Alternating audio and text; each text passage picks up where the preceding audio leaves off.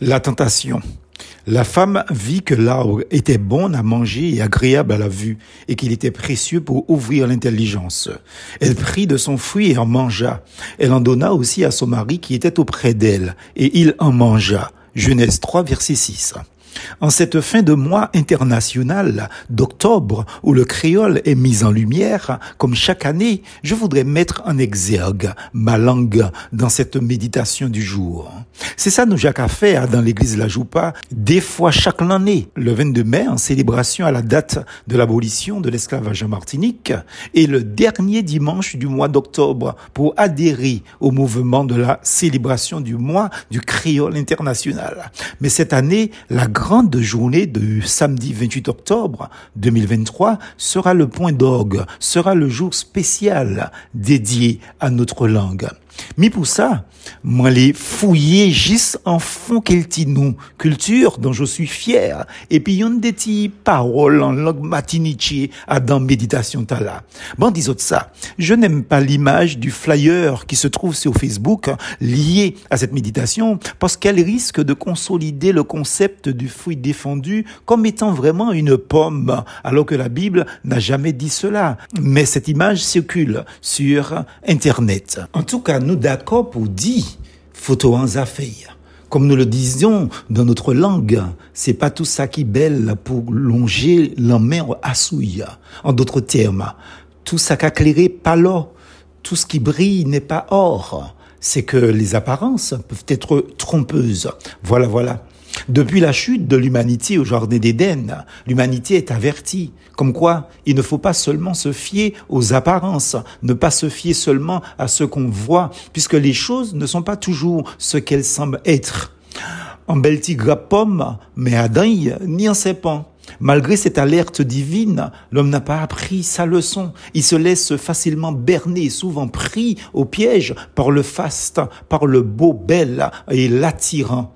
Et puis, mis à fait, il se débat ensuite avec sa culpabilité. Mais quand il est pris, la main dans le sac, ou parce qu'il se trouve face aux conséquences de son ou de ses péchés. Mais en dehors de telles situations, Radio Macrel, qu'a prend mille ans, qu'a mal parlé, qu'a dit bêtises sans moment. En gros, nous alimentons sans aucune preuve les choses que nous ignorons. Nous gonflons jusque ça pété, blogodo. Nous parlons sans le savoir des choses dont nous ignorons la portée et les conséquences pour les uns et les autres. Ainsi, nous avons tendance à critiquer sans savoir, mais à le faire avec une telle méchanceté, comme on dit dans ma langue, red mato birin, ceux-là qui sont tombés dans le péché, alors que souvent le remords les terrasse déjà, tout en disant et en précisant qu'on ne peut pas défendre ce qui n'est pas défendable. Mais ce n'est pas une raison pour enfoncer celui ou celle qui coule déjà. Mauvais ou mauvais comme ça ou bien qui ça?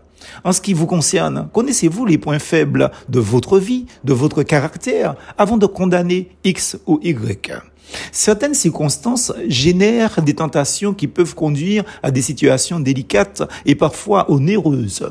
Vous pouvez détruire toute votre vie et la vie des autres rien que par le fait que vous avez succombé à la tentation de palépoyer. De plus, le diable sait exploiter cela pour nous entraîner vers la chute et la honte. Nous ne détectons souvent le piège diabolique qu'après avoir succombé trop tard. Quelle est notre issue de secours? Nous essayons de minimiser l'événement en nous comparant aux autres. Et c'est là que parfois nous faisons preuve de malhonnêteté intellectuelle. En ce sens, en ajoutant le mensonge à notre péché, comme toujours d'ailleurs. C'est ce que firent Adam et Ève.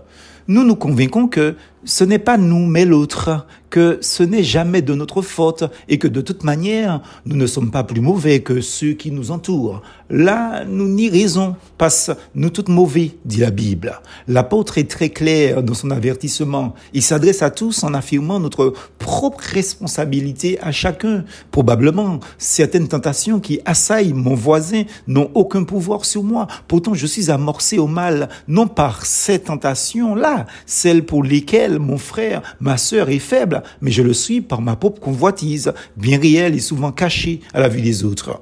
Comment résister?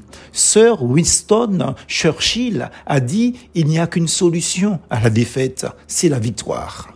Grâce soit rendue à Dieu qui nous fait toujours triompher en Christ, disait l'apôtre Paul. 1 Corinthiens chapitre 2 verset 14.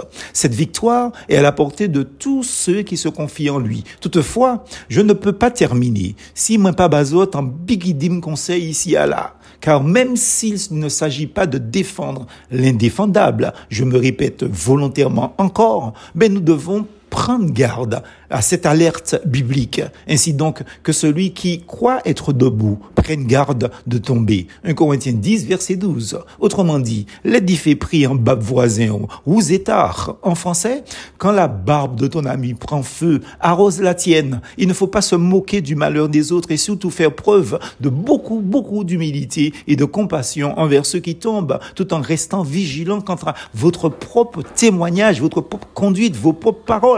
Parce que Jésus est clair sur ce principe. Ne jugez pas. Littéralement, ne condamnez pas, afin que vous ne soyez pas jugés, donc condamnés aussi. Car on vous jugera du jugement de la condamnation dont vous condamnez, et l'on vous mesurera avec la mesure dont vous mesurez. Matthieu 7, versets 1 et 2. Parce que aujourd'hui, c'est un autre monde qui est tombé. Demain, c'est peut-être vous qui est à terre. Parce qu'aujourd'hui, c'est une autre personne qui est tombée. Demain, ce sera peut-être trois qui sera par terre. Pas dis-moi, pas dire ça plus force en Jésus.